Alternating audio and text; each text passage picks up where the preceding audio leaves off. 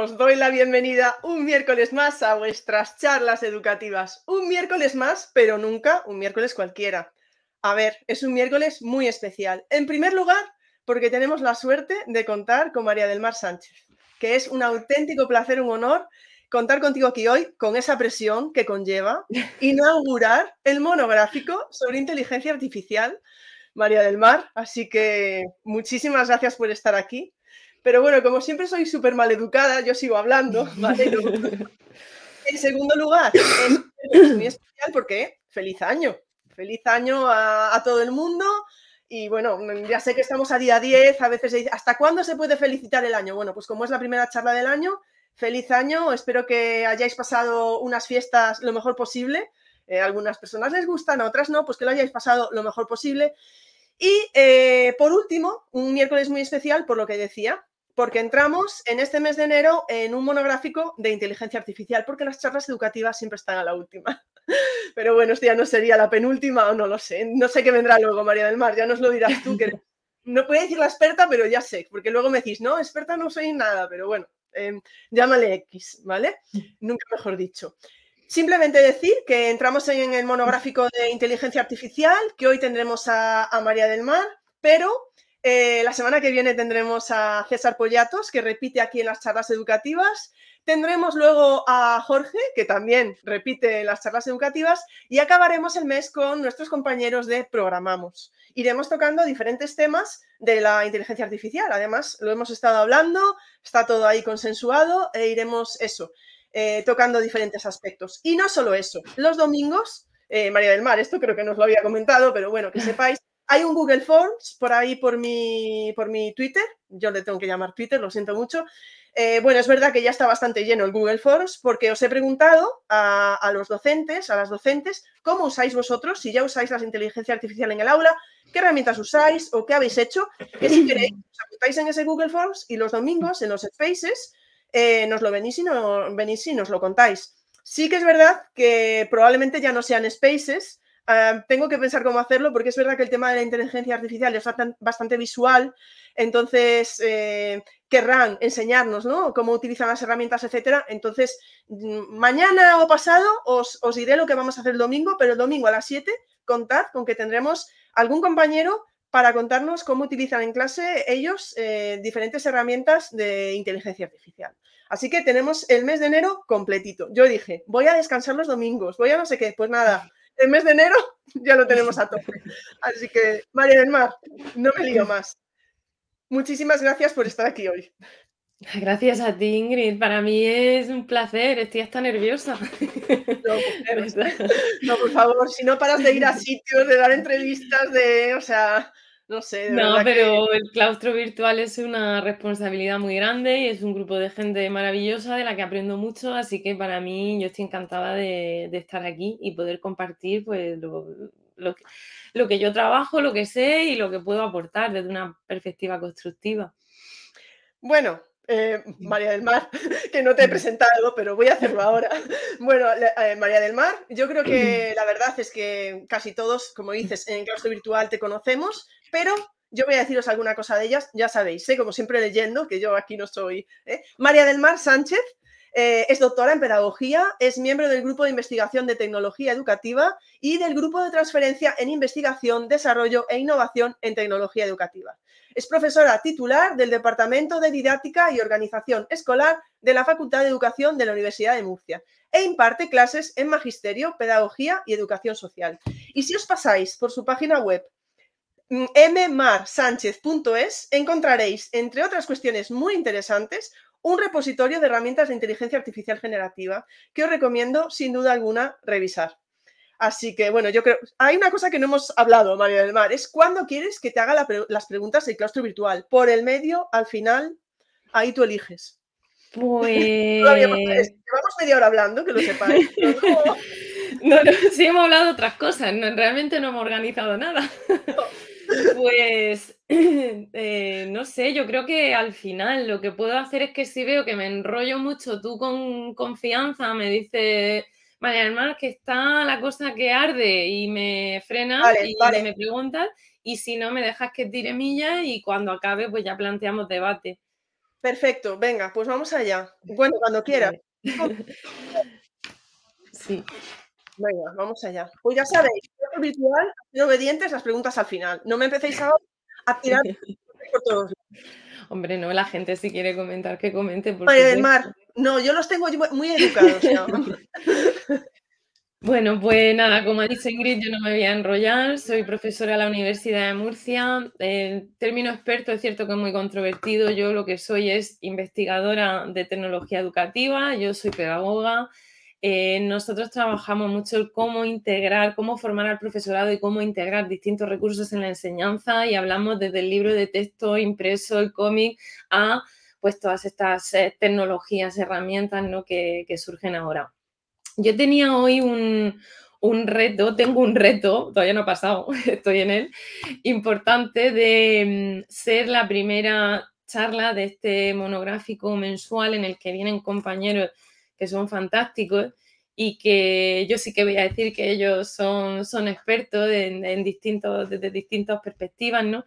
Y Claro, yo no me quiero meter en temas que, van a abordar posteriormente mis compañeros, pero sí que si vamos a hablar de inteligencia artificial en educación, vamos a hablar de metodología, vamos a hablar de evaluación, en algún momento tenemos que establecer un poquito qué es eso de la IA, explicar de manera muy sencilla eh, cómo funciona, qué implica, qué, algunas consecuencias éticas que tienen, pero sin profundizar mucho porque precisamente eh, mis compañeros lo van a trabajar de manera más profunda eh, cada uno de ellos en su charla. Pero bueno, quiero ofrecer una panorámica general rápida, me vais a perdonar porque a veces voy muy, muy, muy rápido.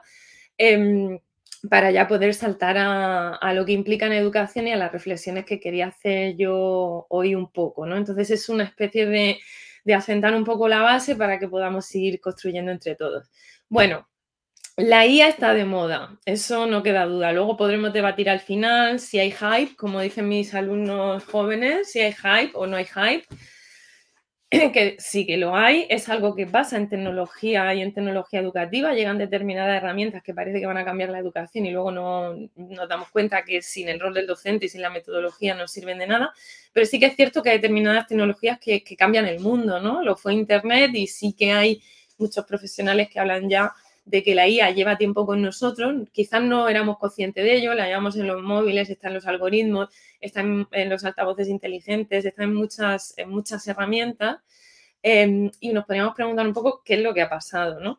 Antes de, de hecho, la IA en educación tampoco es algo nuevo. Em, en mi tesis hablábamos de procesamiento de lenguaje natural, hablábamos de inteligencia artificial para la evaluación y tiene ya unos años. Lo que pasa es que, claro, desde entonces ha habido un desarrollo tecnológico mm, fundamental, ha habido publicaciones que han permitido eh, desarrollar tecnologías pues, que eh, permiten un, uso más sorprendente, por así decirlo, ¿no?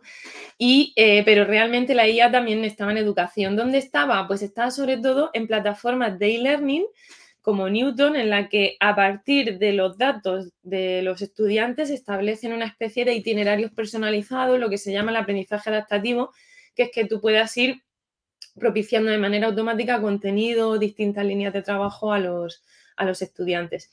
Y también había experiencias ya de alfabetización en inteligencia artificial. Hay muchos compañeros eh, y compañeras que habían hecho experiencias ya de aula siguiendo la línea del pensamiento computacional incorporando la, inteligencia artificial en sus clases desde la perspectiva de la alfabetización, enseñando a los niños y niñas em, qué es la IA, cómo funciona, es decir, que no es que la estemos descubriendo ahora, sino que ya estaba, ¿no? Em, hemos llegado a un consenso que propusieron además los compañeros de Programamos en una definición de Nuria Oliver sobre qué es la IA, porque es cierto que existe controversia, hay distintos autores, y me parece muy acertada la propuesta que hicieron Em, la definición de ella dice que la IA es la ciencia dedicada al desarrollo de sistemas que resuelven tareas que si las hiciéramos las personas diríamos que requieren de inteligencia o razonamiento. Son sistemas, en definitiva, que simulan o que permiten eso, realizar tareas, actividades que requieren de eh, capacidades que consideramos humanas, ¿no? Tanto como el razonamiento, eh, el aprendizaje, etcétera. Es un campo muy, muy amplio em, de trabajo y específicamente lo que ha supuesto un poco el boom y el por qué estamos hablando ahora de inteligencia artificial fue la llegada de GPT, que todos lo conocemos, de hecho es más, creo que hay una parte de, sorprendente de cómo funciona el modelo, pero creo que también ha habido mucho merchandising inteligente por parte de OpenAI, de la, de la empresa que publica esta herramienta. Y a partir de ahí ha habido un boom absoluto de herramientas de lo que se ha llamado IA generativa. La IA generativa lo que hace es em, aprender, entre comillas, ¿no? Em, a partir de eh, un entrenamiento con muchos datos, se someten, son sistemas de inteligencia artificial que detectan patrones y que a través de algoritmos avanzados son capaces de eh, generar contenido. Generan contenido, texto, imagen, audio, hay distintos modelos. No voy a profundizar en todo esto porque son cuestiones también más técnicas, pero sí que tenemos que tener claro que no son herramientas mágicas, ¿vale? Que detrás hay algoritmos y lo que generan lo generan en función de los datos con los que han sido entrenadas. ¿Esto qué significa? A mí me, gustó mucho en una charla que escuché en la que decían que si las IAS están entrenadas con basura, van a ofrecer basura. Es decir, es importante también entender con qué datos se están entrenando las IAs. Y realmente como vivimos en el mundo de los datos y llevamos décadas de manera consciente o inconsciente proporcionando datos a, la red, estos sistemas de inteligencia artificial em, pues pueden, pueden, generar contenido a partir de, de, esos datos con los que han sido entrenadas. Hay distintas fases, una de ellas es el entrenamiento y se generan modelos hay distintos modelos, ¿vale? De distintos sistemas, unos textuales, otros eh, con imágenes, etcétera. Pero al final, eh, los datos es una de las primeras cosas que tenemos que tener en cuenta, ¿vale? Con qué datos está siendo entrenado. En este sentido, me resulta muy interesante este gráfico que habla un poco de los datos con los que mm, fue entrenado el modelo GPT-3. El GPT que tenemos actualmente es el GPT 3.5 eh, que ha sido cuando OpenAI ha dejado de ser Open, hasta GPT-3 eh, mantenía esa filosofía Open, de hecho el propio nombre de la empresa tenía esa filosofía inicial abierta y cuando llegó 3.5 pues parece ser que vieron el, potencial eh, de negocio que tenía la IA generativa, pero sí que resulta muy interesante ver, por ejemplo, que mm, el 60% ¿no? de, los datos que han compuesto este, este modelo eh, es lo que se ha llamado el, Common Crawl, que es, un, es una organización sin fines de, lucro que rastrea la web y proporciona una especie de base de datos que se usa en muchos sistemas de inteligencia artificial para, el entrenamiento. Y resulta muy interesante cómo hay algunos artículos que hablan de cómo este Common Crawl al final em, eh, tiene sesgos también, porque los datos los generamos las personas. Por lo tanto, las personas tenemos sesgos, tenemos una determinada manera de ver del mundo. ¿Y qué datos se encuentran en Internet? Pues este artículo concluía que em, el Common Crawl estaba, en el Common Crawl, en esta base de datos, estaba sobre representada la población que es más usuaria de Internet. Gente joven, que habla inglés, eh, de países desarrollados, que son los que tienen acceso a Internet. Por lo tanto, esos modelos de inteligencia artificial mm, van a reproducir, por así decirlo, esa visión ¿no? del mundo. Es algo que me resulta muy interesante, ¿no? Incluso hablaban de que tenían contenido que, pues bueno, que con contenido explícito sexual habían encontrado algunos, algunos sesgos. A pesar de que, bueno, la iniciativa de Common Crawl es bastante interesante, incluye medios de comunicación, incluye un, trillones de, de palabras con las que se pueden entrenar estos modelos. Estas herramientas han evolucionado muchísimo también en lo que se llama la, ventana de contexto, que es el número de, palabras o de tokens que podemos, eh, bueno, hay los tokens pueden ser palabras o pueden ser frases o varias palabras, pero bueno, eh, se ha ampliado muchísimo. Con esto lo que quiero decir es que tenemos un boom de herramientas que han evolucionado mucho en muy poco tiempo. Mirad, esto es una imagen de la imagen de DALI 2 y a la derecha tenemos DALI 3. El PROM es el mismo, un rincón de un aula de educación infantil con estanterías que tienen varios robots y materiales. Y fijaros la calidad de la herramienta, eh, cómo ha mejorado, ¿vale? Entonces, es cierto que tenemos un boom de herramientas, tenemos ahora mismo herramientas de IA generativa que generan contenido, texto, em, imagen.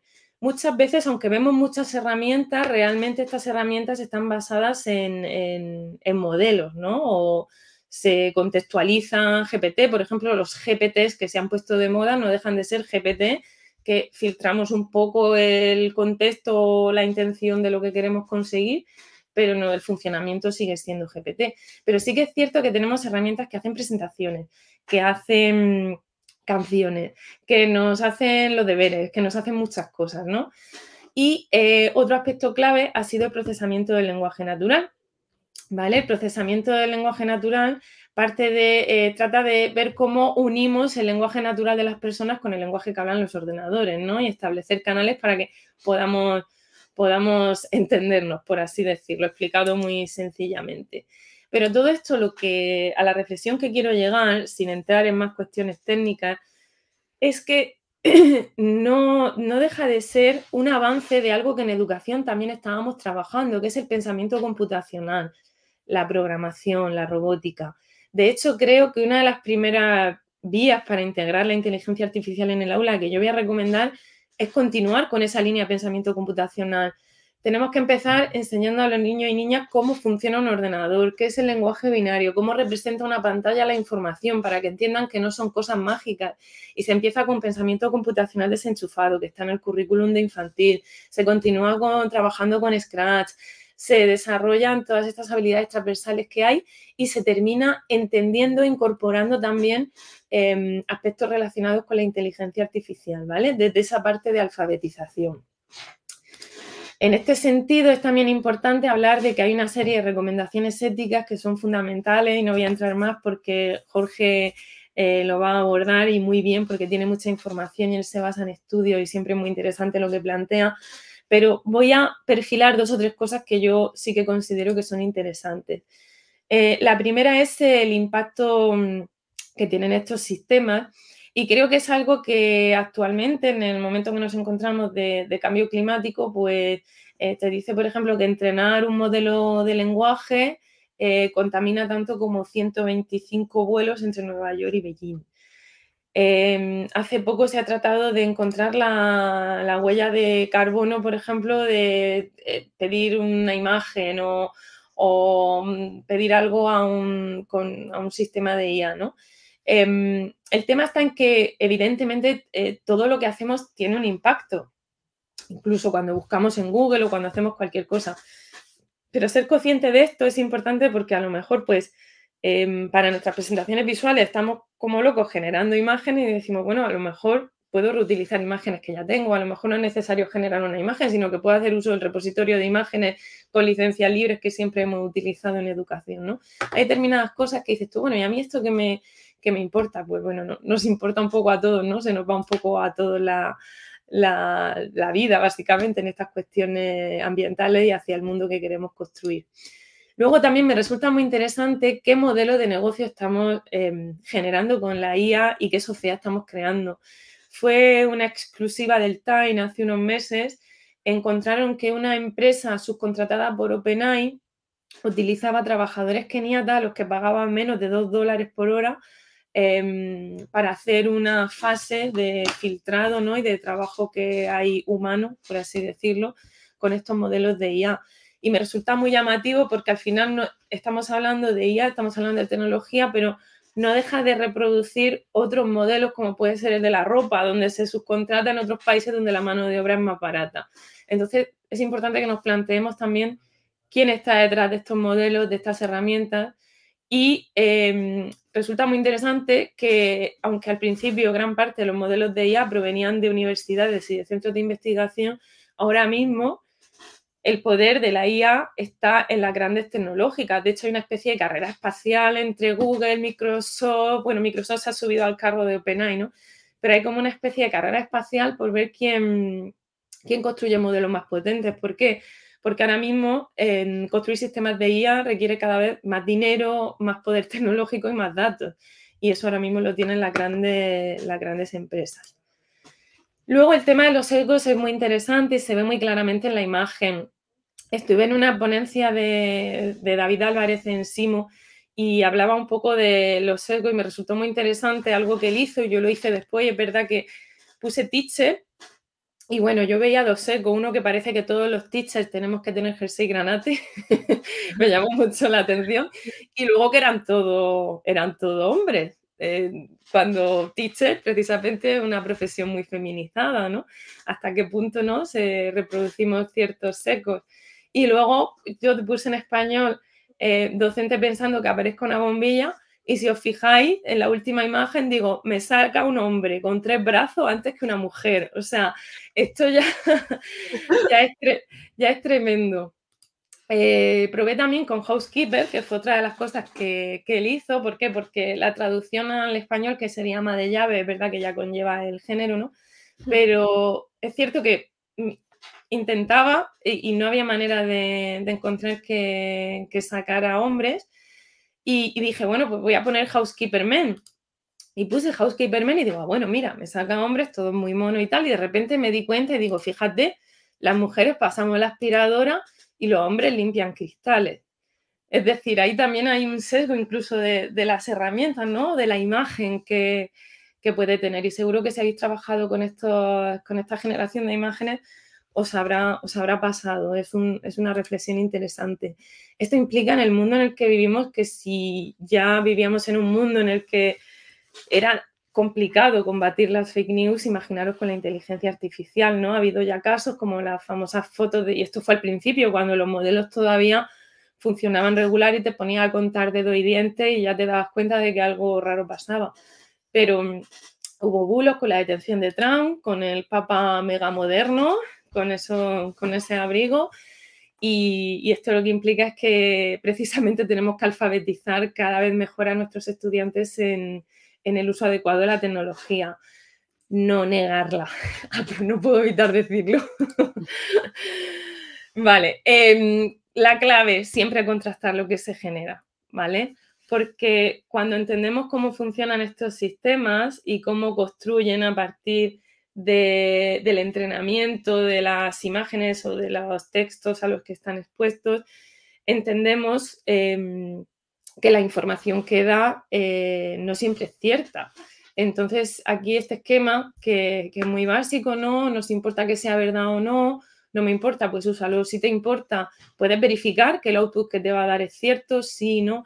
Hay gente que dice, bueno, es que ahora con GPT los estudiantes no, no, no. Si habéis usado GPT, os daréis cuenta que hay que ser experto en lo que se pregunta para poder realmente trabajar luego de una forma ética, legal y, responsable ¿no? con, esos datos.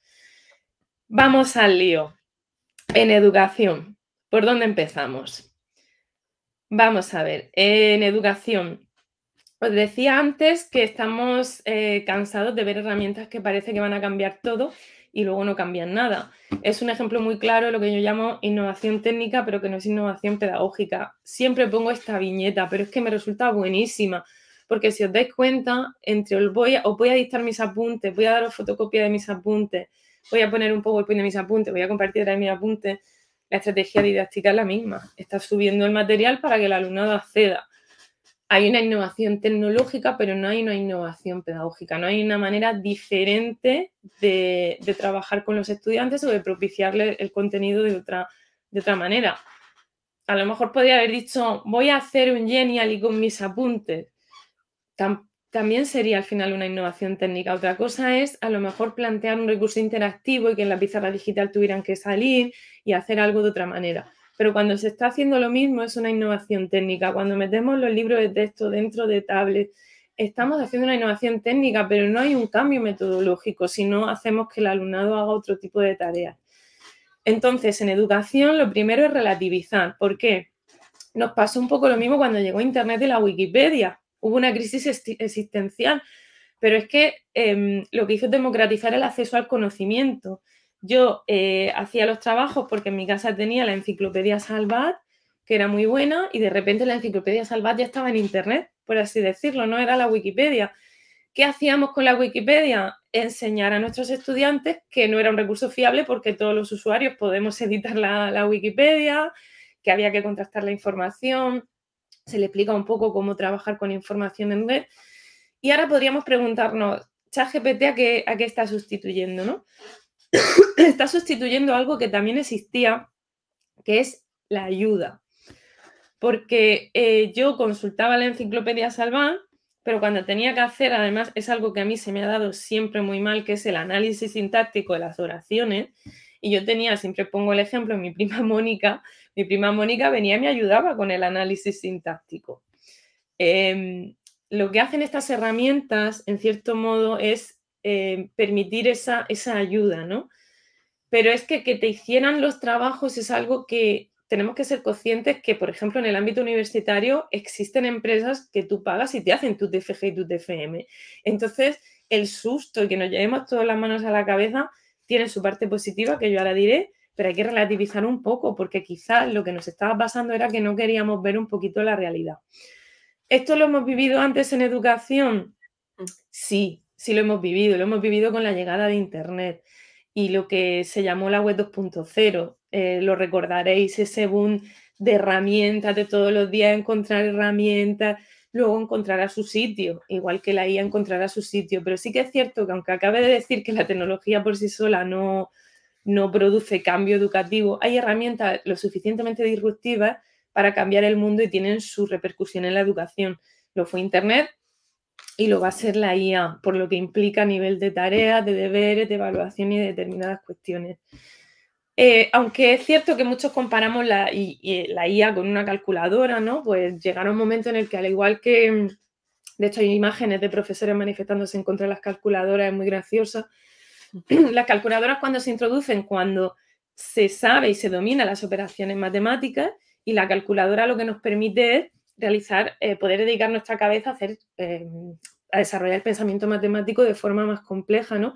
Y se habla de que la IA eh, podría servir de esta manera, ¿no? Podríamos em, utilizarla cuando ya tengamos unas habilidades básicas, por eso es muy importante también, estamos hablando de todo el sistema educativo, hay que tener muy claro a qué edad, en qué momento, qué capacidades, para qué tarea incorporamos estas herramientas. No nos vale todo para todo ni esto es barra libre. Sin embargo, hay autores que hablan de que no es tanto como la calculadora, sino como la electricidad, es decir, algo que va a cambiar un poco todo, va a cambiar todo el contexto, todo el mundo, y eso implica pues que tenemos que replantearnos muchas, muchas cosas. Creo que es importante no caer en los cuatro errores que caímos con, con la digitalización, por así decirlo, anterior en la educación creo que no prestamos atención lo suficientemente a la alfabetización tecnológica. Es cierto que el pensamiento computacional se ha incorporado con la reforma, pero que llevamos dos, tres años, aunque hay gente que ya trabajando mucho más tiempo, se ha empezado a ver la importancia de entender el lenguaje de las tecnologías, cómo funciona la tecnología ahora, después de haber em, cedido nuestra vida y nuestros datos, ¿no? Y, no entender muy bien lo que, lo que se estaba haciendo. Entonces, es muy importante esa alfabetización tecnológica en un mundo de las tecnologías, ¿vale? Luego tampoco se ha valorado la parte didáctica. A veces hemos abrazado la tecnología porque sí, sin ver si realmente tenía sentido en el aula, si los estudiantes estaban preparados, si suponía una mejora o solo estábamos sustituyendo un medio por otro. Tampoco se ha analizado el potencial de las herramientas, aunque es cierto que muchas veces muchas eh, formaciones y muchas propuestas parten de focalizarse en la herramienta, em, sí que es cierto que a veces se desprecia un poco esa idea de, la herramienta y precisamente de la pedagogía decimos mucho que la herramienta no es lo importante, pero también creo que en algún momento hay docentes que necesitan que, que les ayudes. Y pongo el ejemplo cuando llegó la web 2.0 a crear un blog y había cursos en los que vamos a crear un blog, a ver cómo se utiliza y a partir de ahí vemos un poco la, parte didáctica. Y sobre todo, creo que uno de los errores ha sido olvidarnos de la ética. Me parece muy positivo que ahora estemos muy preocupados por todo el aspecto relacionado con la ética, el uso de datos y tal. Creo que es algo que tendríamos que haber abordado hace tiempo. De hecho, tenemos decisiones institucionales en las que em, toda la cultura de software libre de los 90, a principios del siglo XXI, se ha ido perdiendo y hemos ido cediendo a través de incluso políticas educativas. Em, nos hemos terminado yendo a las grandes multinacionales todos y muchas mm, comunidades autónomas tienen todos sus datos de sus estudiantes y sus profesores en esta, en esta herramienta. Y no es que sean malvadas ni nada, pero sí que tenemos que empezar a cuestionarnos un poco qué uso hacen de nuestros datos, qué, cuando usamos una herramienta, qué es lo que pasa con ella, ¿no? Etcétera. Al final, ante la inteligencia artificial, yo creo que tenemos un reto muy importante porque, por un lado, como he dicho, tenemos que entender cómo funciona, ¿vale? Saber cuáles son sus aplicaciones, sus limitaciones. Y luego tenemos que, hay dos maneras de, de incorporarla en la educación. Y yo creo que es diferente. Por un lado es diferente que tú como docente uses la IA para hacer una presentación visual, por ejemplo, eh, o como generadora de ideas, o que diga, dame ideas de preguntas de examen para este tema, dame ideas de actividades didácticas para este tema. Como generadora de ideas que luego tú contrastes curricularmente y tal, puede ser interesante. Y otra cosa es cuando hablamos de la IA en el aula porque ahí hay un nivel diferente. Y, por ejemplo, todas estas cuestiones éticas que hablábamos, hay que darle una vuelta, hay que ver si se permite eh, por edad usar esas, esas, herramientas y hay que enmarcarla ya en el marco de estrategias didácticas. Si es el idioma y lo que voy a hacer es simular una conversación en inglés con, con no sé, estamos de viaje en Londres y haz como si fueras el recepcionista del hotel y vamos a ir hablando hay que valorar ahí muchas cuestiones, ¿no? De cómo funcionan, de cómo se va a contrastar los resultados, eh, si tiene sentido en el marco de la, estrategia didáctica que tengas, etcétera. Entonces, realmente es que impacta en muchos, en muchos aspectos. Para entender cómo funciona, os voy a dar unos recursos. No voy a profundizar en lo que van a abordar los compañeros, porque, por ejemplo, Programamos tiene ahora mismo en activo una formación súper interesante. Eh, Jorge Lobo y Jorge Calvo hicieron un curso en el INTEF hace poco también súper interesante, ¿no? Que sirve para sentar esas bases. Yo voy a, em, recomendar la code.org, tiene varias propuestas de ella y esta, que es para los océanos, me gusta mucho porque te explica un poco cómo funciona el Machine Learning eh, trabajando de manera transversal el tema de los océanos.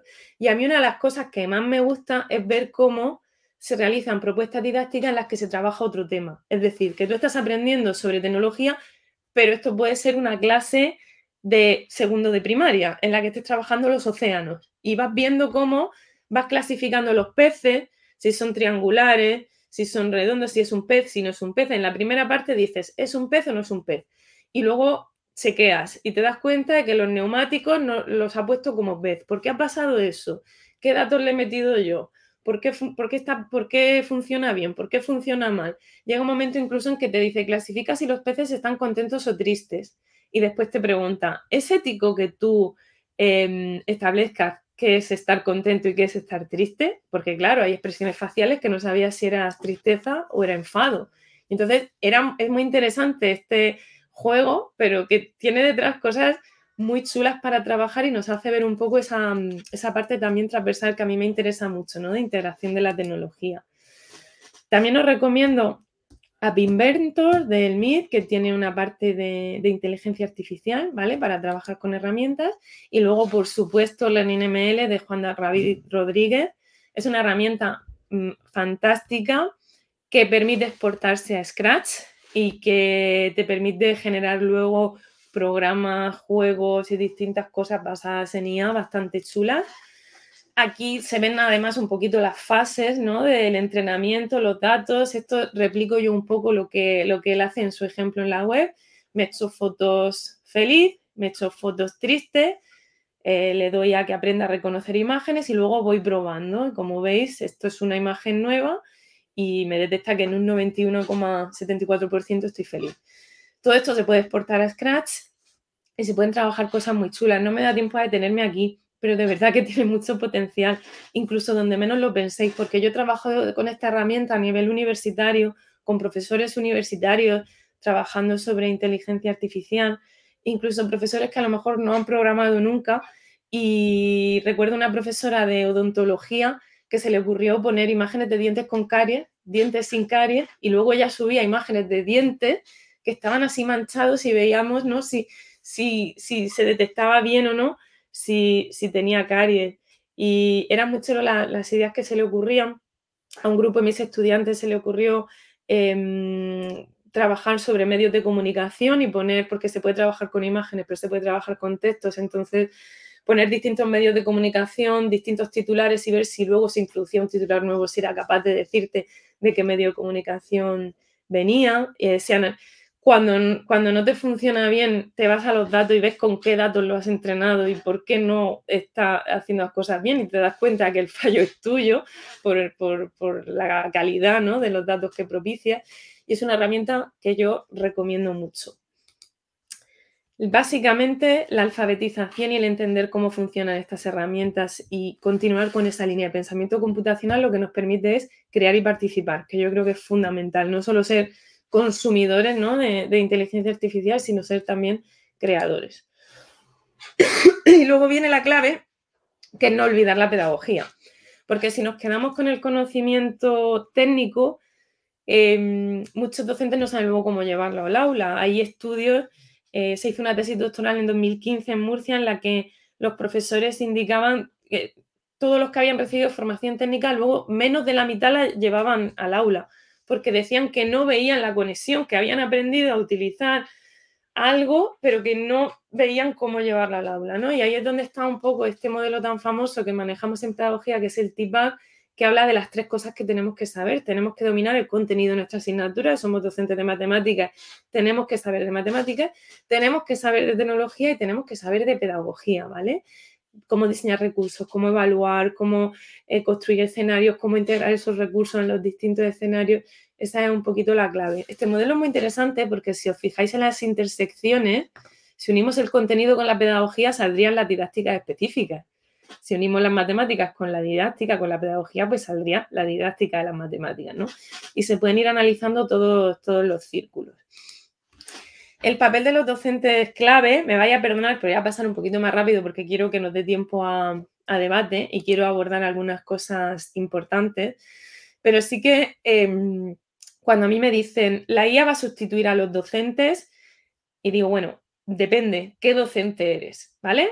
Desde que llegó el vídeo, eh, Antonio Bartolomé ya decía que eh, si tú consideras que tu función es transmitir información, ya el vídeo te superaba. En, el sentido de que hay herramientas que propician esos canales de transmitir la información de manera muy interesante. Si tú entiendes que tu rol es evidentemente, transmitir información porque eres experto, pero que eso es solo una de las funciones que tú tienes, que tienes que orientar, que tienes que guiar y que tienes que propiciar que construyan la información, ¿no? Eh, y que ellos sean capaces de em, generar conocimiento, pues entonces ya eso no lo va a sustituir una IA. Está claro. El problema es cuando damos respuestas tecnológicas a problemas que son, que son educativos. La clave Em, con la IA es eh, que vamos a volver al aula. Vamos a prestar atención más a los procesos que a los productos. ¿Por qué? Porque ya no va a ser tan importante el trabajo que nos entreguen, porque eso lo puede haber hecho GPT, sino el cómo lo han hecho. Y vamos a volver al aula porque ahí es donde nosotros podemos ver cómo ellos van haciendo ese trabajo. En cierto modo nos pone, eh, aquí se me ha ido la imagen, pero es volver al aula de donde nunca debimos irnos, ¿vale? Esa es un poquito la clave. El tema de la evaluación, mirad. Eh, una de las cuestiones por las cuales eh, la, IA está teniendo tanto boom en la educación a raíz de la llegada de GPT es que nos pone frente al espejo de algo que hace tiempo deberíamos haber abordado y es que hay determinadas tareas que no tiene sentido que pidamos fuera de, clase.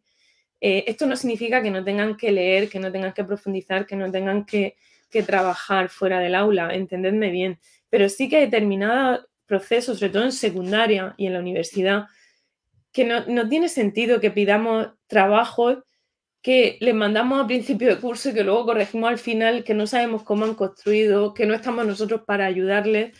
Y con la IA lo que pasa es que hasta ahora, si un estudiante copiaba información, que por cierto, en muchas, muchas instituciones universitarias tenemos sistemas antiplagio y yo a veces me siento mal porque me siento más policía que docente, tratando de buscar eh, al alumnado que, ha copiado y que no ha copiado.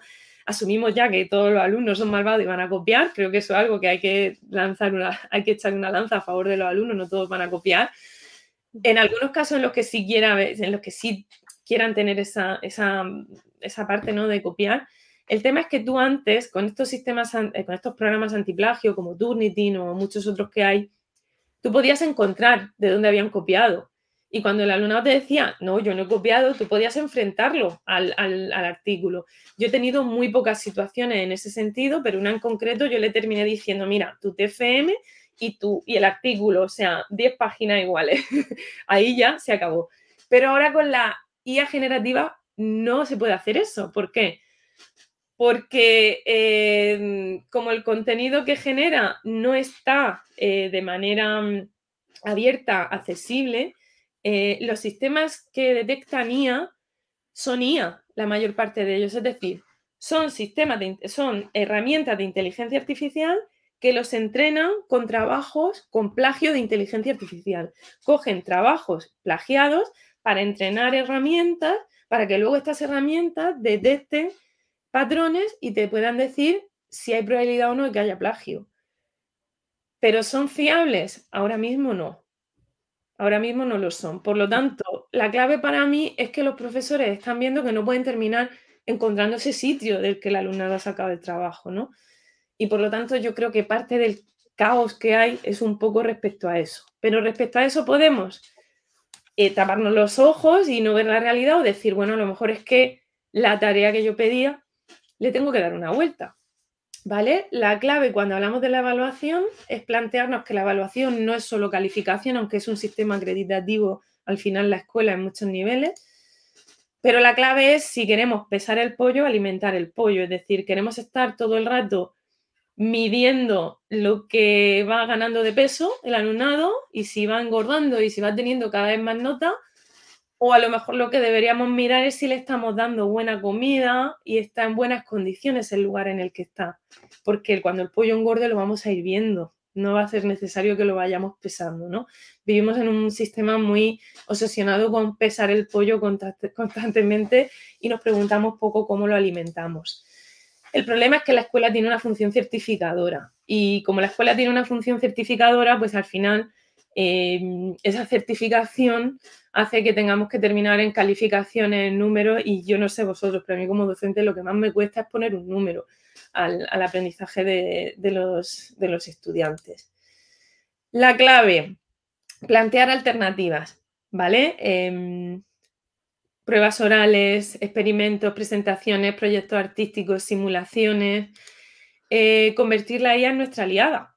Porque si la sabemos utilizar bien, ahora mismo hay un montón de herramientas que nos ofrecen ideas muy buenas para utilizarlas con cabeza, no para utilizarla a lo loco, para utilizarla con cabeza, pues mm, ayúdame a diseñar una práctica en la que querría hacer esto, querría hacer lo otro y no sé muy bien cómo plantearlo. O hay herramientas que generan presentaciones visuales con una calidad técnica que luego tú puedes editar y te proporcionan ideas de contenido interesante y tú luego puedes editar, mejorar, exportar a otros formatos.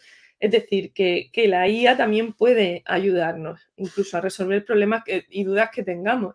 Hace poco hablábamos eh, Ingrid y yo de, yo a veces le digo, oye, tengo un problema, estoy en YouTube y no sé cómo hacer esto, dime a qué botón tengo que darle, ¿no? Antes buscaba en tutoriales y en mil historias y ahora a veces me voy a, a estas herramientas para que me digan un poco cómo resolver determinadas cosas y luego yo voy comprobando si, lo que me dice está bien o no. El replanteamiento de las tareas es clave. Todos deberíamos estar pensando qué le pedimos a los estudiantes y cómo podemos pedírselo de otra manera en el mundo de la IA. Y yo creo que esto es bueno y esto es lo positivo, esto es lo que, con lo que tenemos que quedarnos. Que nos... Hay Frances Llorens de la Universidad de Alicante, creo que es, plantea que la IA es el cuento del traje nuevo del emperador. No sé si lo recordáis, que el emperador iba desnudo y nadie se atrevía a decírselo y es un niño el que lo señala y le dice que, va desnudo. La IA es el niño que nos señala, el GPT nos está señalando a las instituciones educativas y nos está diciendo, oye, que vais desnudos, que es que hay determinadas cosas que hace tiempo deberían haber cambiado, pero la escuela es una institución resistente al cambio y nos cuesta mucho entender que, hay cosas que tenemos que cambiar porque es difícil. es importante también plantear en la tarea que tengan que utilizar bases de datos científicas. De hecho, una tarea muy interesante es trabajar con ellos con esta herramienta y decirles, vamos a ver lo que nos dice y vamos a contrastarla con bases de datos científicas. ¿Vale? Resulta muy, muy interesante ver eh, y hacerles ver los fallos que tienen en estas herramientas cuando generan contenido y eh, enseñarles a gestionar información fiable y como luego, pues yo en mi caso, por ejemplo, lo hago con el currículum porque a veces se inventa cosas que no están en la LONLOE. Entonces luego los estudiantes tienen que ir a la LONLOE y ver si está, si no está, por qué ha pasado eso, por qué lo... Y todo eso ya de por sí es una tarea interesante, en mi caso para futuros estudiantes de, magisterio. Em, nosotros este año hemos incluido em, en un máster que tenemos online un, apartado de aspecto ético y declaraciones. Lo puedo compartir si os interesa, pero básicamente, aparte de informar de las consecuencias negativas del plagio y de copiar, etcétera, eh, les preguntamos si han hecho uso de alguna herramienta de IA generativa, si lo han hecho, de qué herramienta, qué contenido les dio, cómo contrastaron el contenido que, que les había dado, si habían hecho uso de alguna herramienta generativa de imagen, qué pronoinstrucción le habían dado. Y esa tabla ha sido súper interesante ha habido gente que ha dicho que no, y yo creo, no, no sé si porque no tenía ganas de completar todo lo demás, pero ha dicho no he usado IA, que, también es posible. Y gente que ahí ha hecho una reflexión y tú puedes ver cómo eh, la idea que generó GPT le ha enlazado a esa persona para ir luego a buscar información a otro sitio y ser capaz de construir eh, un contenido súper chulo y te das cuenta y dices, oye, pues ¿por qué no? Bien usado, esto es como todo. Tú puedes leer algo de Internet, copiarlo y pegarlo, o puedes leer algo de Internet y que te haga chic la cabeza y entonces tú empieces a construir cosas y lo utilices de forma ética. Por lo tanto, eso es un poco la misma perspectiva. Algunas estrategias didácticas que podemos utilizar, y esto lo voy a pasar rapidísimo, pues bueno, el enfoque por tareas, siempre comprobando los resultados. Os recomiendo mucho la WebQuest, muchísimo la WebQuest es una estrategia didáctica, es eh, una herramienta que se puso muy de moda a finales de los 90, principios de este siglo, y que yo creo que la hemos dejado en el olvido y es una herramienta em, que parte de una estrategia maravillosa en la que tú gestionas el acceso y la búsqueda de información y los estudiantes tienen que construir algo a partir de un recurso que el docente ha diseñado, que es un entorno controlado con una información ya previamente buscada y se puede utilizar desde infantil hasta, hasta la universidad. El ABP bien entendido, que el ABP no es te mando un trabajo sobre Mesopotamia y me voy a copiar la información sobre lo que es Mesopotamia, sino un ABP bien construido, planteado desde el aula y diseñando las distintas tareas. Y luego, pues bueno, todo lo que es aprendizaje servicio, aprendizaje basado en el juego. Y quería terminar Em, comentando que no he hablado de herramientas hoy, a lo mejor es lo que muchos esperabais porque entiendo que es lo llamativo, pero quería establecer un poco qué es la IA, qué aspectos éticos implica, qué implica la educación, qué rol tiene el docente, qué manera se puede usar, cómo afecta la metodología, cómo afecta la evaluación, qué pasa con la copia. Y claro, eran muchos temas, entonces he ido como una metralleta, pero me tenéis que perdonar. Sí que os voy a dejar este repositorio de herramientas de IA que cada vez em, es más completo, incluso ha incluido em, hace poco una parte de eh, datos y privacidad, de qué empresa viene, si es gratuito. Y aquí podéis poner pues generativas de imágenes y te sale todo el catálogo que hay de generativas de imagen. Eh, de audio, te sale todo el catálogo que hay de generativas de audio. Y para mí es muy, muy, muy interesante, yo lo uso bastante y cada vez es más completo, cada vez lo están enriqueciendo con más, con más, con más información. Em, esto no lo voy a contar y lo dejo por si os interesa y os da tiempo. Eh, prefiero que hablemos, pero bueno, sí que comentaros que eh, aquí lo, la idea es ¿y por qué no cambiamos en educación? ¿Por qué nos cuesta tanto cambiar en educación? Si a alguien le interesa esa pregunta, y conocer un poco qué se aborda desde, desde la pedagogía, pues lo cuento. Hago como en, la televisión, dejo el, no sé, dice, ¿cómo se dice? tiene un nombre, haces el anuncio, lo dejas caer por si alguien le interesa. Pero vamos, sí, no, lo mismo decir, los rollos de esta mujer del de superviviente no quiero oírlos, pero bueno, yo lo dejo ahí porque es una historia muy chula, pero no me da tiempo a contarla. Y terminar recomendando esta em, rúbrica de George Siemens porque hace, eh, está creando una rúbrica para evaluar tecnología de IA en la educación y me interesa porque tiene una parte técnica de la herramienta y tiene una parte pedagógica. Por ejemplo, habla de, teaching needs, necesidad del docente, si realmente esta herramienta es relevante, en el marco de qué metodología se puede integrar, etcétera. Y os dejo ahí el enlace, lo pondré todo también por Twitter, se lo pasaré todo a Ingrid, todos los enlaces de todas las cosas. Y nada, lamento si he sido un poco caótica, pero es que de verdad que era un reto muy difícil hablar de todo un poco y poder em, establecer un poquito un, contexto de, lo que estamos hablando cuando hablamos de la IA y de la IA generativa en, educación. A ver, voy a quitarla, voy a quitarla, voy a quitar, ah, ya la quitaste tú, vale. A ver, lo primero, no teníamos prisa, es que estábamos encantados. Empezaste más rápido, más rápido, esto no lo cuento. y yo estaba pensando. no sé por qué en mi cabeza era una hora, entonces como eran 20, me he montado yo la película. Nada, nada, bueno, la gente te está diciendo que, que haya quedado con ganas de algo, que lo diga. Estábamos encantados escuchándote, eh, increíble. Mm, ya nos han dicho por ahí, Rocío, antes cuenta lo del sesgo de superviviente, o sea que no te vas a librar. Eh, bueno, yo como profesora, como profesora de universidad, ah, bueno, a mí la, carta, la, charla me ha encantado, Marida. Es que es, bueno, no me extraña que te llamen de aquí, de allá, del otro lado, porque es que es una maravilla escucharte, de verdad. Como estaban diciendo antes, que luego lo podrás ver en el chat, eh, parece que haces fácil o difícil, toda la explicación que has dado ha sido una maravilla. Eh, ahora es cuando podéis preguntar, ¿vale? Si tenéis preguntas, porque sí que ha habido, han estado comentando bastante sobre la marcha. Eh, Tomás dice que dónde lo vas a colgar. Eh, mm, María del Mar no ha dicho que fuera a colgarlo en ningún lado. Tomás, la, presentación tiene licencia, mm, licencia Creative Commons y te la pasaré a ti y la colgaré en mi web también, haré si es una entrada de blog y bueno, como estamos por todos los sitios, llegará por algún lado. Pues a, mí eh, me has dicho pasarme los enlaces o tal, aunque los enlaces si están en, la presentación y la vas a poner, en la presentación. Y la vas a poner, en el blog o algo, eh, me pasas lo del blog y yo os lo dejo en el comentario fijado de, de la charla en YouTube, ¿vale? Ahí recordad que cuando me pasan algo, yo os lo dejo como comentario fijado en YouTube. Eh, yo es que estaba, parecía uno de esos perros que están en los coches, yo estaba todo el tiempo, sí, sí, sí, era, ha sido una charla maravillosa, de verdad.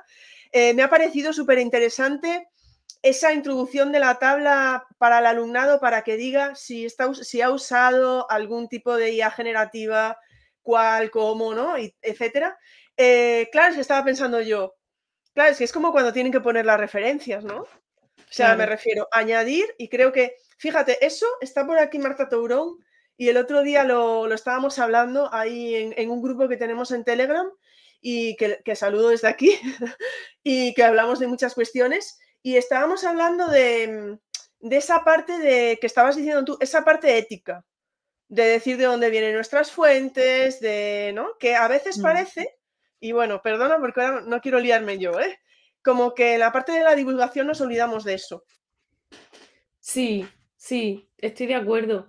Y también me resulta muy interesante una cosa que yo misma me preguntaba, porque yo ahora mismo cada vez que hago algo y uso GPT, con quien trabajo le digo, he usado GPT. que sepas que, pero claro, le explico, me explico, por ejemplo. Es que esto em, se me ha olvidado decirlo porque como me he liado yo sola con la hora, he ido como una metralleta, pero en tecnología educativa hay unas bases que siempre nos preguntamos que es por qué este medio, por qué aquí, por qué ahora y para qué, ¿vale? Entonces, el para qué es muy importante y el cómo se utiliza es muy importante. Se puede usar de muchas maneras. Entonces, yo siempre pongo el ejemplo de que a mí eh, las herramientas de IA generativa, tipo GPT, etcétera, me son muy productivas. Por ejemplo, em, yo soy muy mala poniendo títulos a los artículos de investigación que tenemos que escribir. Y yo siempre le decía a mis compañeras, dame ideas para títulos porque es que se me da muy mal. Yo ahora digo, dame ideas para títulos, para un artículo de no sé qué, y oye, es como un, sería el copiloto, ¿no? Te va ayudando, pero luego tú siendo consciente que tienes que tomar las decisiones y tal. Y creo que es fundamental ahora mismo, yo que esquemando algo ahora mismo, digo, oye, que mm, he cogido ideas de GPT o lo he usado así, o lo he usado ya y digo, supongo que esto llegará un momento en que dejaremos de decirlo porque lo habremos em, utilizado, pero creo que es bueno esa parte final en la que, igual que decimos de dónde sacamos las fuentes de datos, digamos qué herramientas hemos usado, porque además hemos visto que en función de la herramienta, en función del modelo de lenguaje, porque hablamos mucho de GPT, pero hay muchos modelos y de hecho ahora mismo hay mucha competencia entre los modelos y está Claude y está el modelo que ha sacado Google y hay, hay muchos modelos. Em, me parece bueno eh, esa parte y creo que en divulgación deberíamos también, es verdad, eh, incluirla. Yo trato cuando aprendo algo de alguien, pues decir, y esto lo vi que me lo dijo no sé quién no sé dónde, y esto lo vi que eh, lo propuso Jorge Calvo, una, hay una tabla que él comentó un día sobre la mm, transparencia de los modelos que la uso, la uso mucho y siempre digo, esto me lo, esto lo bien, lo, compartió Jorge Calvo, porque al final entre todos es como construimos, ¿no? Y como aprendemos. Sí, yo estoy de acuerdo. Eh, te iba a preguntar incluso que, y esto se habló ya hace algún tiempo, de algunos artículos de publicaciones académicas, me refiero, que ponían como coautoría a ChatGPT. ¿Cómo ves esto? Yo lo veo raro porque es que, claro, yo vuelvo al cómo. ¿Cómo lo has usado? Porque si lo usas, a ver, si has copiado texto y lo has pegado, sí lo entiendo. De hecho, APA, que es la normativa que nosotros utilizamos para citar, te explica cómo tienes que utilizar cuando usas GPT. Pero claro, cuando te estás usando texto literal, pues entiendo que tengas que ponerlo en coautoría, pero claro, ¿quién es, ese coautor realmente? ¿no? GPT no es un ente. Y, luego también, eh, si lo que has hecho es tomar ideas para luego desarrollar esas ideas, es un debate muy interesante. De hecho, eh, el tema es que precisamente la IA y la IA generativa pone patas arriba muchas cosas, incluso cosas que teníamos ya muy familiarizadas como el tema de de las licencias, de, quién es, de quién es la imagen. Ahí ya he estado leyendo eh, temas judiciales en el que una ilustradora de cómics elaboró un cómic con imágenes de ella generativa y no la dejaron registrarlo a su nombre, porque consideraron que no era suyo esas, esas imágenes. Entonces, todo esto es algo que, que estamos realmente viviendo ahora mismo. Por lo tanto, mi consejo es ser lo más coherente y ético posible. Entonces, si tú has hecho algo y trabajas con alguien, pues lo dices, oye, esto eh, lo he sacado aquí. Yo en la, presentación tengo imágenes generadas con IA, pues al principio las imágenes de esta presentación han sido generadas con IA o sacadas de repositorios de los que siempre hemos tenido, que ahora ya no, nos hemos olvidado de ellos, pero siguen estando allí, ¿no? Y ese es mi consejo, tratar de hacer las cosas lo mejor posible, mm, aprender de los demás, porque hay gente en red muy buena eh, de la que se aprende mucho, y, no abrazarla a lo loco y tampoco renegar de ella, sino adoptar siempre esa postura crítica intermedia, pero constructiva. Como no hay que renegar de, no hay que renegar de ella, María del Mar, no es el diablo. la tecnología y todo. Bueno, no quiero abrir melones, no quiero abrir melones. Bueno, en el, precisamente en el mundo de la IA, ¿cómo vamos a negar eh, educar a, los niños y niñas para este mundo? O sea, es que me, parece, me parece eh, a veces terrorífico el debate, porque hemos pasado de mm, cuestionar algo que tiene sentido, porque tiene sentido hablar del uso que hacen de los móviles los adolescentes, tiene mucho sentido la, preocupación es muy lícita. Pero hemos pasado de eso a cuestionar em, todo tipo de uso de la tecnología, hablar de que la pantalla crea adicción. A mí me hace, me, gusta mucho una frase que dice Héctor Ruiz, que dice, si la pantalla creara adicción tendríamos mm, problemas y no es cierto, no, no, somos adictos a Word, ni somos adictos a Excel, ni a PowerPoint, y eso también está detrás de una pantalla, es decir, detrás de una pantalla puede haber muchas cosas y detrás de una pantalla está el claustro virtual. Y el claustro virtual no es malo. Adictivo a lo mejor. A lo mejor es adictivo. ¿eh? Eso sí. Entonces me llama mucho la atención que estemos hablando de estas cosas, que estemos hablando de, cambios muy grandes, de que la escuela no nos da tiempo a, adaptarnos y que estemos hablando de, negar todo uso de, tecnología, porque hay ejemplos en los que se haya usado mal, porque puede ser, es decir, Yo, yo lo comparo con el bilingüismo. El bilingüismo se ha cuestionado mucho. Yo no soy experta en didáctica de la lengua, por favor, disculparme si digo alguna burrada. Pero se ha, se ha, cuestionado si, por ejemplo, Science en inglés tenía sentido porque se ha mantenido un modelo memorístico en el que los niños estudiaban las partes del cuerpo en inglés. Y entonces la típica frase de no la están aprendiendo ni en inglés ni en español, esto es un caos. Muchos mm, colegios lo que están haciendo es quitar esa asignatura y tal. Pero no se cuestiona que hablar inglés es importante. Aquí hemos metido la tecnología. Bueno, la hemos metido. Hay una diversidad enorme. Hay centros que no tienen nada y centros que han metido un montón de tablets, un montón de portátiles eh, a lo loco, con buena fe, porque esto no parte de que nadie sea bueno ni malo, sino pues porque se consideraba que era como tenía que hacerlo. Y, y como se ha mantenido también este modelo tradicional, nos hemos dado cuenta que que un niño estudie de memoria una pantalla, pues no, no tiene mucho sentido, ¿no? Pero entonces se dice que es la tecnología la que, la que es mala. Mm, yo lo comparo un poco con el bilingüismo. No cuestionemos la tecnología, cuestionemos cómo la estamos incorporando, pero la importancia de ella es como decir que no hacen falta matemáticas, que no hace falta lengua en la escuela. Y la tecnología no es solo el manejo técnico, que es súper importante, es también enseñarles a vivir en el mundo de las fake news, en el mundo de la IA, en el mundo en el que los algoritmos controlan nuestra toma de decisiones y nos influyen. Y precisamente lo que nos dice la investigación y la evidencia es que cuanto antes y cuanto mejor alfabeticemos, más preparados están para, para esos riesgos. Si prohibimos el acceso y el uso de todo tipo de tecnología hasta los 16 o, el uso del móvil hasta los 16 eh, y no hemos educado y acompañado, los riesgos van a seguir, van a seguir estando. Pero bueno, es que me has tocado un tema que me llega al corazón. Sí, no, no claro, luego vienen los problemas y no los he creado yo, no, no. Pero bueno, al final hablamos de educación digital, ¿no? Claro, siempre. Educación digital desde muchas perspectivas. A mí me resulta muy fascinante la tecnología educativa porque es esa unión, ¿no? De, de, de, de esa cosa de cómo integrar recursos al aula. Y es muy curioso cómo la disciplina evoluciona, pero muchos de los problemas que tenemos me retraen a las cosas que a mí me explicaba Paco Martínez, que, hablaba de, esa innovación vacía, de que el, el, profesor es el elemento más significativo, que la actividad que tú planteas en torno a ese recurso es fundamental. Tenemos compañeros en Twitter como Pablo Dúo, que hace cosas de IA súper chulas con niños y niñas y está trabajando en los monumentos de Ceuta y están aprendiendo lo que es la IA y tenemos eh, gente que te demuestra todos los días que, se pueden hacer cosas. El problema también es que los docentes, y aquí mm, no voy a echar culpa afuera, pero es que estos cambios son tan grandes que no sé si nos están dando tiempo, recursos y espacio. Porque yo que he podido trabajar con pensamiento computacional y con robótica en formaciones, se les queda muy corta dicen, es que no nos da la vida para un cambio tan importante que requeriría incluso que el propio, el propio centro analizara qué iba a trabajar en cada etapa con, estas cosas, ¿no? Pero bueno, la solución no puede ser decir, bueno, pues fuera. Como no podemos hacerlo bien, fuera. Tiene que ser pues ver un poquito y reivindicar que nos den esa, mm, pues esas cosas que necesitamos.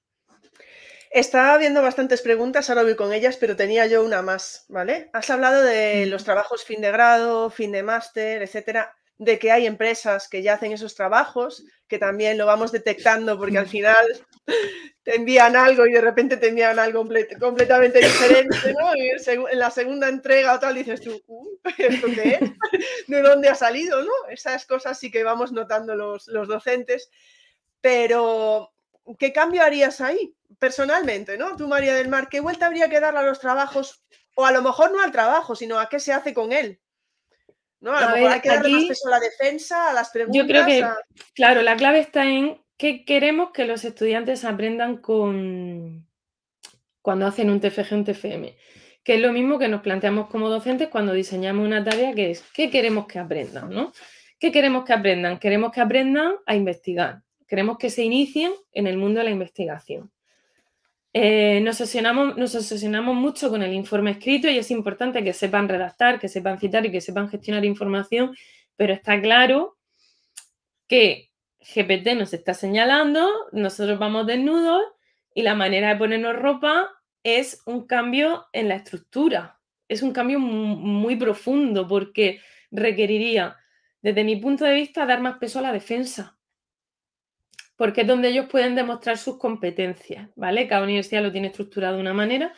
La defensa tiene que ser eh, más amplia, más competencial, que no sea tanto rendición de cuentas, etcétera. Tiene que prestar más mm, peso, tiene que haber más peso en las tutorías, donde tú puedas hablar con el estudiante, preguntarle sobre lo que te está mandando, lo que ha hecho, lo que no ha hecho, y eso implica que a los docentes nos tiene que contar más créditos en nuestro POD, en nuestro plan de ordenación docente, porque mm, reconozcamos que los TFG y los TFM en muchos sitios la hermanita pobre. Y hay sistemas en los que tú tienes tres reuniones y en tres reuniones tú no puedes validar que ese trabajo está mm, hecho medio en condiciones, ¿vale?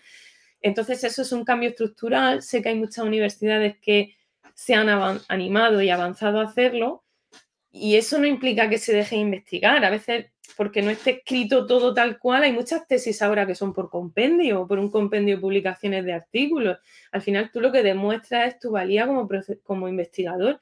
Y nosotros como tutores lo podremos ver si los vemos más y si luego en la defensa pues podemos establecer un sistema más competencial, al igual que pasa con, todo el resto de, cosas en, educación, ¿no? ¿Qué pasa? Que eso requiere de un cambio del sistema que va un poquito más allá de, nosotros. Hacemos lo que podemos. Es que al final has comentado una cosa, tanto para otras etapas, cuando has puesto el ejemplo de los cursos de formación de robótica o de pensamiento computacional, como ahora hablando de esto, estamos hablando de tiempo también, ¿eh? De, la dedicación que le damos a, o sea, del tiempo que, mm, del docente me refiero, ¿no? De que, el de que el docente pueda tener más tiempo para dedicárselo a ese alumnado, en el caso de la universidad, o para formarse, en el caso de, bueno, de cualquier etapa, pero bueno, no, no nos liemos ahí que no... Voy a hacerte preguntas de claustro virtual. a ver, yo creo que la primera, si no me lo decís luego, la primera que tenemos es de Rocío, que dice, ¿Cómo le cuentas a ciertos profes que es necesario aprender sobre ella y cómo aplicarla? Lo de ciertos, lo de ciertos va por profe resistente. No, no, yo creo que es una pregunta genérica. ¿Cómo le cuentas? ¿Cómo puedes convencer a algunos profesores que a lo mejor no estén tan dispuestos ¿no? a aprender sobre ella? Que por un lado también es lo que decías, es que también puede dar miedo. O sea, es que no tengo tiempo ni, ni, me dan horas para esto, porque muchos docentes es verdad que dicen que me den horas para esto. Es que es verdad, pero si es que eh, yo mm, a veces me siento un poquito la, mm, la señora que va pidiendo por todos sitios, pero es que es verdad, porque es que cuando, em, cuando hablas de bilingüismo, cuando hablas de tecnología, cuando hablas de atención a la diversidad, sale el tiempo. Y yo siempre digo, a veces nos autoengañamos porque el tiempo es dinero. El tiempo es dinero, porque si hubiera más profesorado y tú pudieras tener horas para formarte y prepararte, eh, todo funcionaría mejor. Y el problema es que escribimos las cosas en las leyes y nos pensamos que mágicamente ya se aplican en el sistema educativo, porque los profesores tienen que formarse. Las comunidades autónomas hacen lo que pueden también, algunas mejor, otras peor.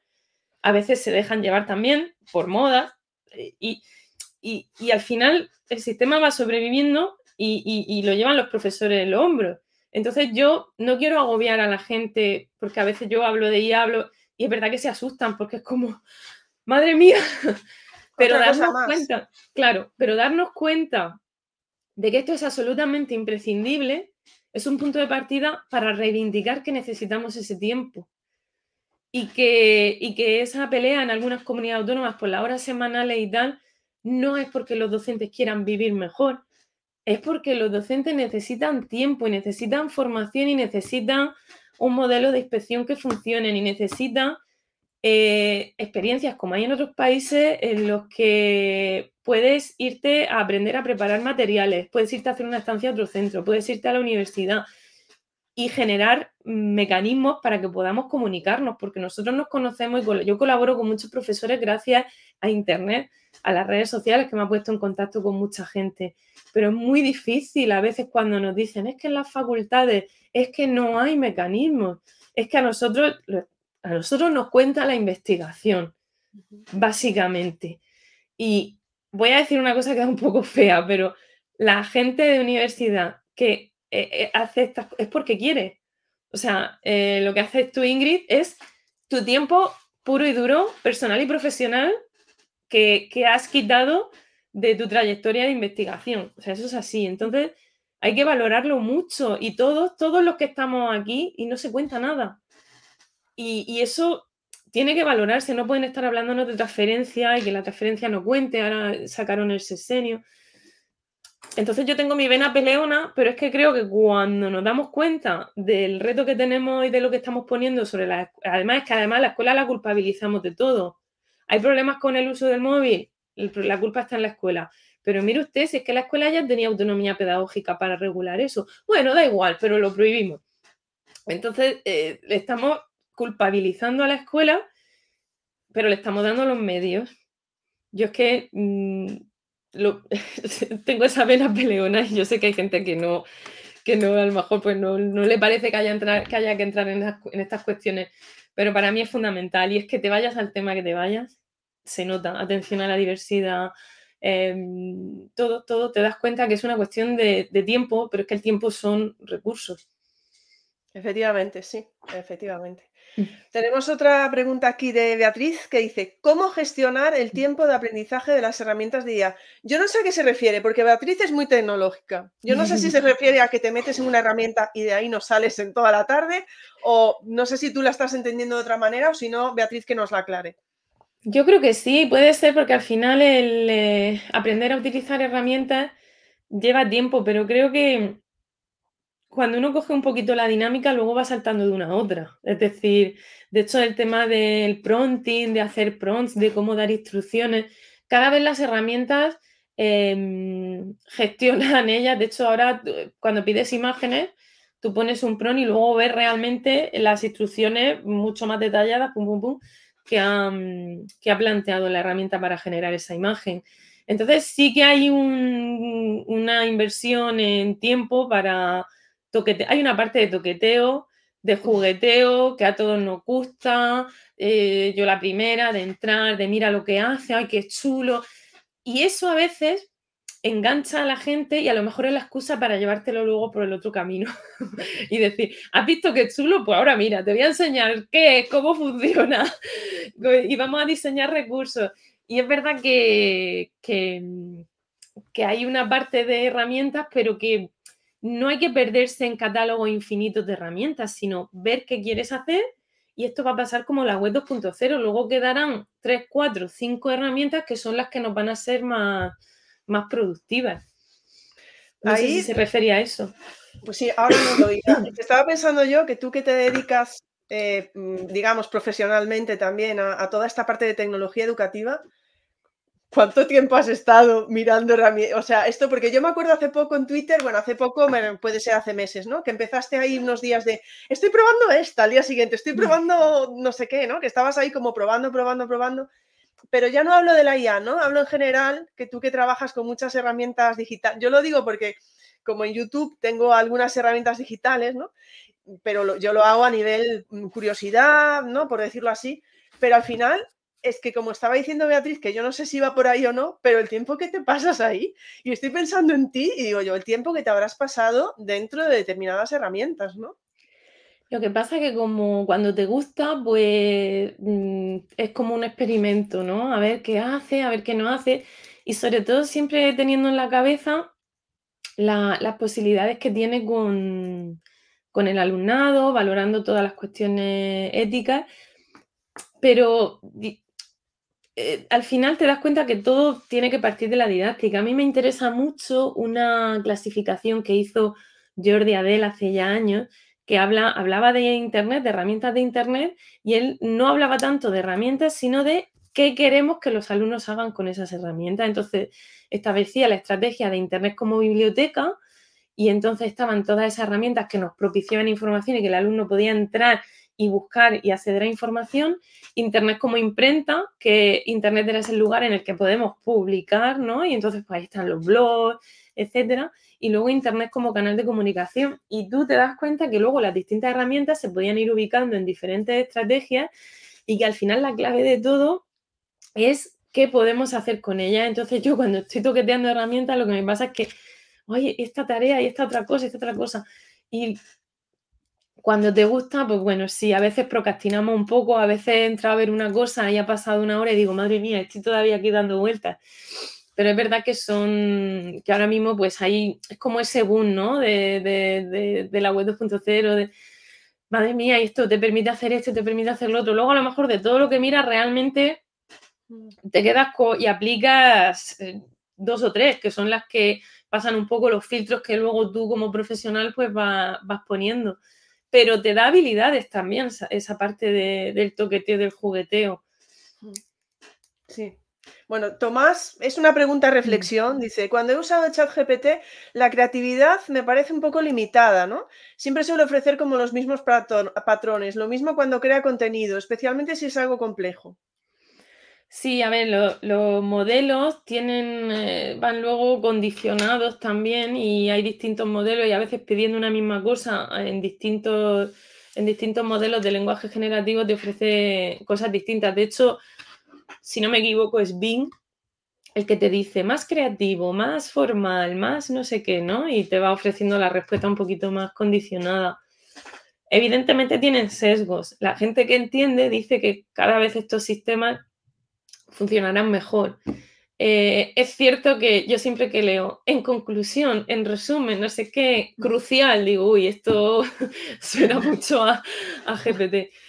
Pero, pero yo creo que la clave es que a veces usamos GPT como si fuera la Wikipedia, buscando información eh, como un buscador, y es verdad que hay herramientas de IA generativa que podemos utilizar como buscadores, pero yo creo que el potencial de estas herramientas está en esa parte de generadora de ideas, de sugerencias, de por dónde puedo ir, qué puedo hacer y eh, no lo que comentaba antes, esa idea del copiloto, sobre todo porque como lo que nos da no podemos tampoco fiarnos, es más fácil una generadora de ideas que nosotros valoremos luego, ¿no? Hacia dónde puede ir pero también se puede buscar información. Hay algunas especificadas y contextualizadas para buscar información.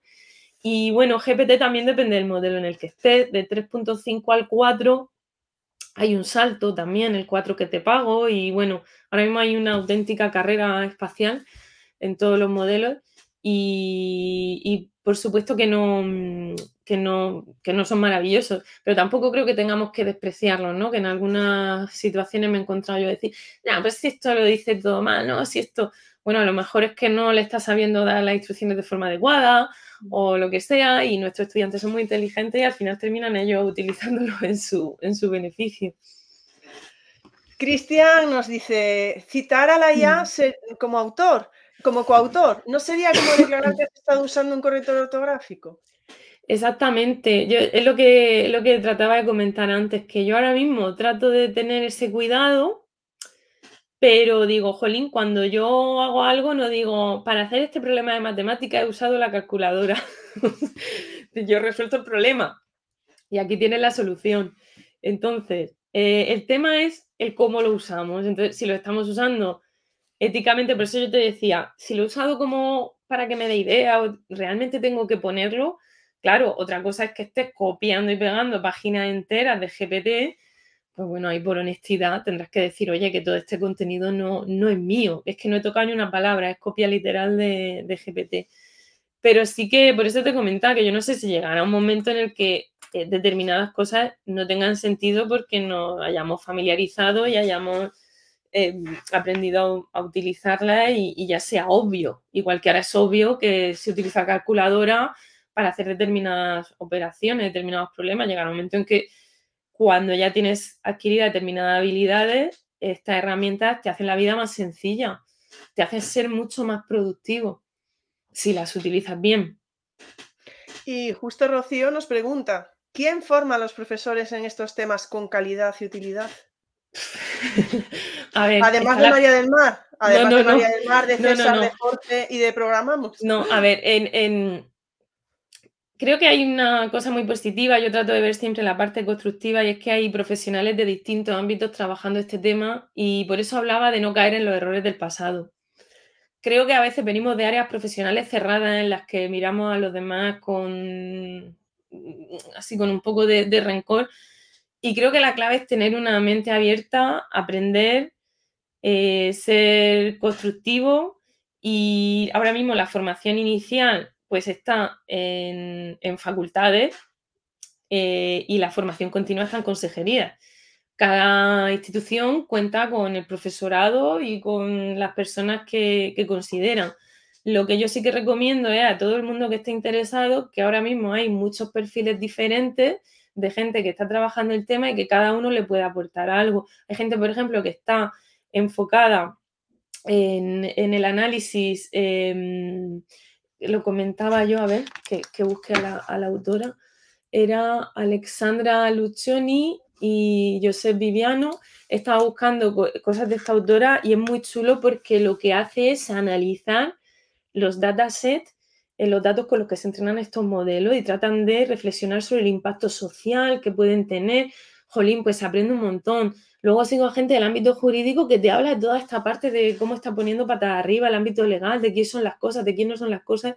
Es fascinante porque es algo que estamos viviendo y estamos aprendiendo. Y te genera cuestiones y preguntas éticas que son las que nos deberíamos estar haciendo. Claro, filosóficas. De hecho, la filosofía está renaciendo con todo esto. Es hmm. muy importante la filosofía. La hemos dejado un poco de lado incluso en, las facultades eh, de hmm. a la filosofía. Y es fundamental eh, aprender. Y yo aprendo cada día. Entonces, em, ¿Quién se forma? Pues ahora mismo buscando, seguro que en la comunidad autónoma, en tu consejería, habrá experiencias formativas de las que puedas sacar algo súper chulo, seguro. Y, si no, pues sigue en red a gente de distintos perfiles, que hay mucha gente compartiendo recursos, compartiendo ideas, y a veces ahí es donde se aprende mucho. Eh, justo además hablaste, por ejemplo, hablábamos de, bueno, no sé si lo dijimos aquí o lo hablamos antes del curso gratuito que tiene Programamos para, bueno, hay muchísimas, sí, hay muchas, eh, creo que el INTEF también ha lanzado algo de... Sí, INTEF hizo ¿eh? uno que lo, sí, lo, si no me equivoco, lo facilitaba Jorge Lobo y luego yo estuve con él y con Jorge Calvo en un webinar que hicieron y estaba muy bien, muy bien, porque iba pasando por todas las fases, esta técnica, luego hablaba un poco de herramientas, un poco de prompting, luego la parte didáctica abordaba, era muy completo. Los de programamos también, además llevan muchos años trabajando desde esta perspectiva de la programación, la robótica, y muchos profes de, pie de aula, ¿no? De distintos niveles, que, eran proyectos que estaban como un poco olvidados y dicen, oye, que, que yo llevo trabajando la inteligencia artificial mucho tiempo. Y luego ya en relación a la IA generativa en sí, em, sí que hay también ideas de actividades de aula eh, con distintas herramientas que también son interesantes y que está compartiendo mucha, mucha gente. Entonces yo creo que va a pasar un poco como cuando la web 2.0, que se van a ir creando repositorios también de, actividades educativas y de ideas que yo me acuerdo que hubo un boom de, de, todo eso, me acuerdo del proyecto de callejero literario y callejero científico, va a haber proyectos colaborativos y yo creo que es una oportunidad para retomar ese espíritu que teníamos en esos años en Internet, que parece que ahora estamos nada más que tirándonos de los pelos, pero... bueno, yo creo que Rocío además, fue Rocío la que preguntó, ¿no? Creo, se está olvidando de las charlas educativas. Eh, recordad que los domingos también van a venir profes a, a contarnos lo que hacen. Eh, bueno, Quique, Quique ha metido un, comentario, voy a decir un tuit, muy largo. Quique, yo creo que mm, a mí me da la sensación de que es porque es que están en el chat, bum, bum, bum, bum, bum. Está el chat, de verdad que os recomiendo luego que os paséis por él y, echéis un ojo porque están como, bueno, que comentando y comentando. Eh, eh, perdona, que hablabas antes de lo de la filosofía, hablábamos. Por ejemplo, yo también, cuando dijiste lo del cómic, que no le dejaron registrarlo, me acordé, yo creo que fuera David Boqué, que siempre digo mal su nombre, mm, lo siento, em, que comentaba lo de si el arte generado por inteligencia artificial era arte y no, o sea, esa, esas dudas también las vi planteadas en Twitter. Y como dices, es que es, uff, hay tantas cuestiones que se podrían debatir y que me parecen tan interesantes, incluso para debates en clase, ¿eh? con el alumnado, ¿no? Esto lo ha hecho una inteligencia artificial. ¿Es arte? ¿No es arte? ¿Eres el autor? ¿No eres el autor? ¿No?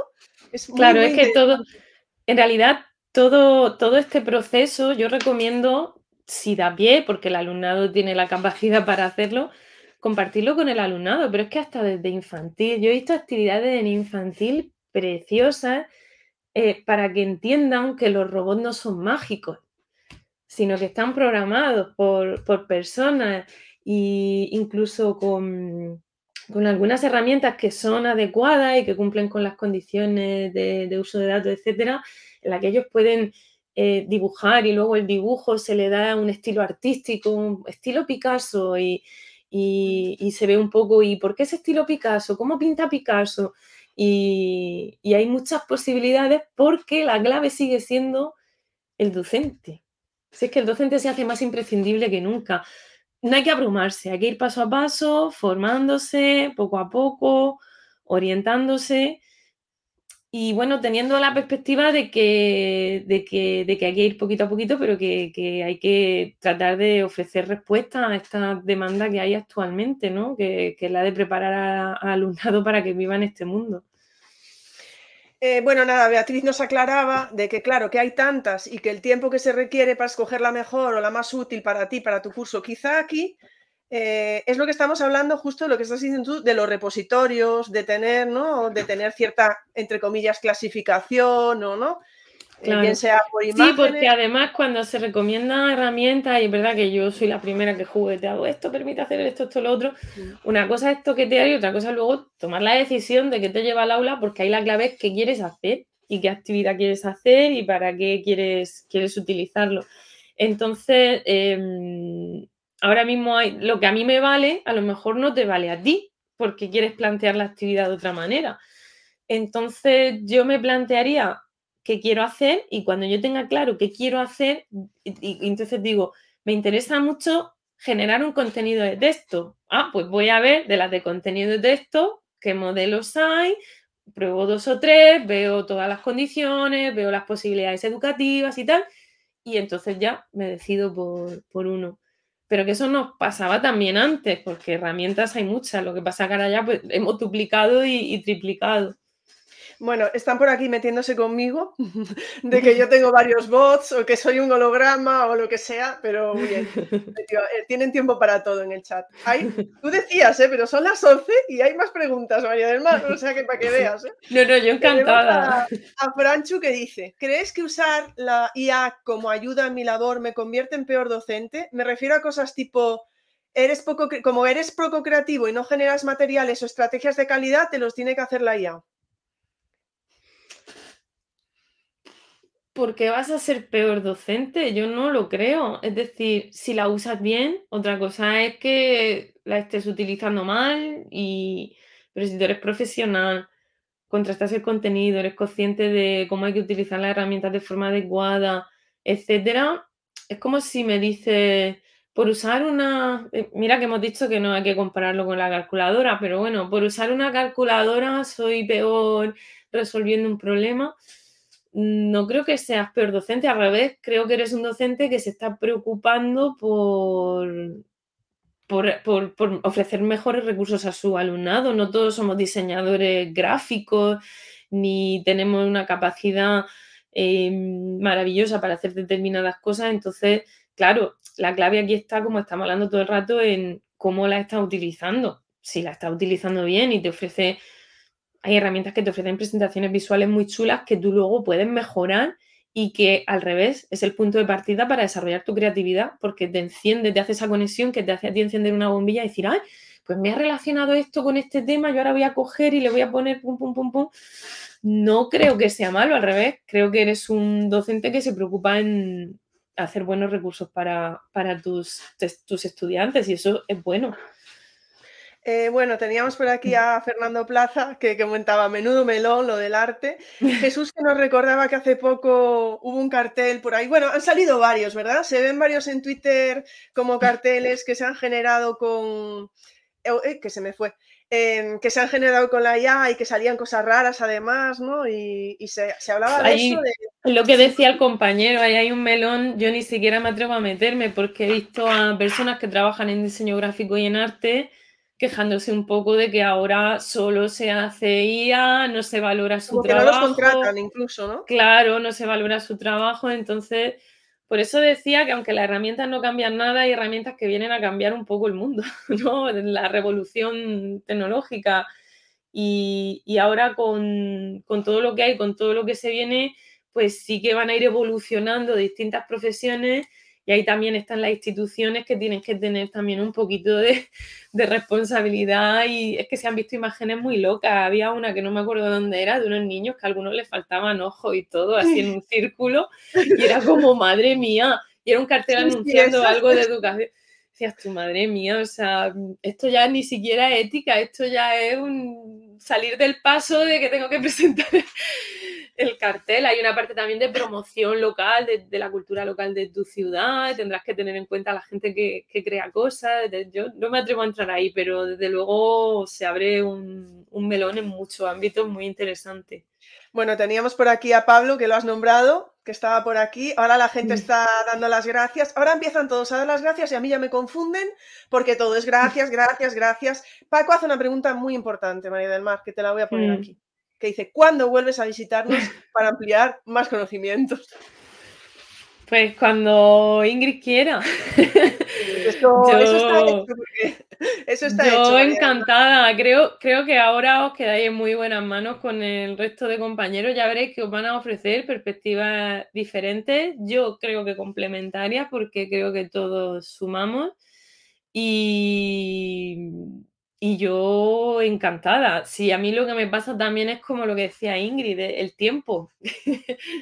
En mi caso, en mi caso no, es que lleg- llegamos a hacer todo lo que puedes, pero bueno, yo mm, encantada y muy contenta de estar aquí. Estaba hasta nerviosa al principio, tengo que decirlo, porque Ingrid, eh, aquí donde la veía, a mí me imponía. Bueno, yo, pero que yo te imponía, sí. yo personalmente. Sí, sí, porque, Jolín, ha hablado con tanta gente. Claro, pero tú has hablado con tanta gente, tal, que yo decía, ay, madre mía, a ver si estoy a la, a la altura. Y he sentido que al principio he sido más caótica, pero bueno, he tratado de No, hablar un va, poquito no de has- no ha todo. sido para nada, o sea, es que no ha sido nada caótica, ha sido, no, no, es, yo no sé qué, tienen, qué sensación tienes tú o, o nada, pero vamos. Yo como me pongo, ¿eh? me pongo a hablar y luego digo, no sé ni lo que he dicho, pero, pero no, yo encantada, me he sentido muy cómoda, eh, creo que... Como en tu casa, ¿no? Yo me he sentido muy cómoda, como si estuviera en mi casa, fíjate. y, y agradecerte mucho que- que hayas considerado que mi aportación podía ser interesante, porque una perspectiva muy concreta también, la de la tecnología educativa, la de la pedagogía, que tiene que tener en cuenta todo lo demás, pero que a partir de ahí tiene que construir para el desarrollo profesional y para llevarlo al aula. Y como me ha faltado toda la parte de estrategias didácticas, poder detallarla un poquito más, eh, yo no tengo problema en, hablar. De hecho, de hablando de la mencio- segunda charla, ¿habéis Sí, visto? me he, detenido, me he detenido en la web web porque soy una firme defensora de, de esa estrategia. Se puso de moda, es de estas modas de educación que llegó y se fue, pero me, a mí me parece muy, muy interesante. Bueno, por aquí ya están todos dando las gracias, ta, ta, ta, vale, luego lo puedes ver. Si tienes, como digo siempre, si tienes un día de bajón, te pasas por el chat y ahí todo ya verás que son todo flores porque ha sido una charla maravillosa.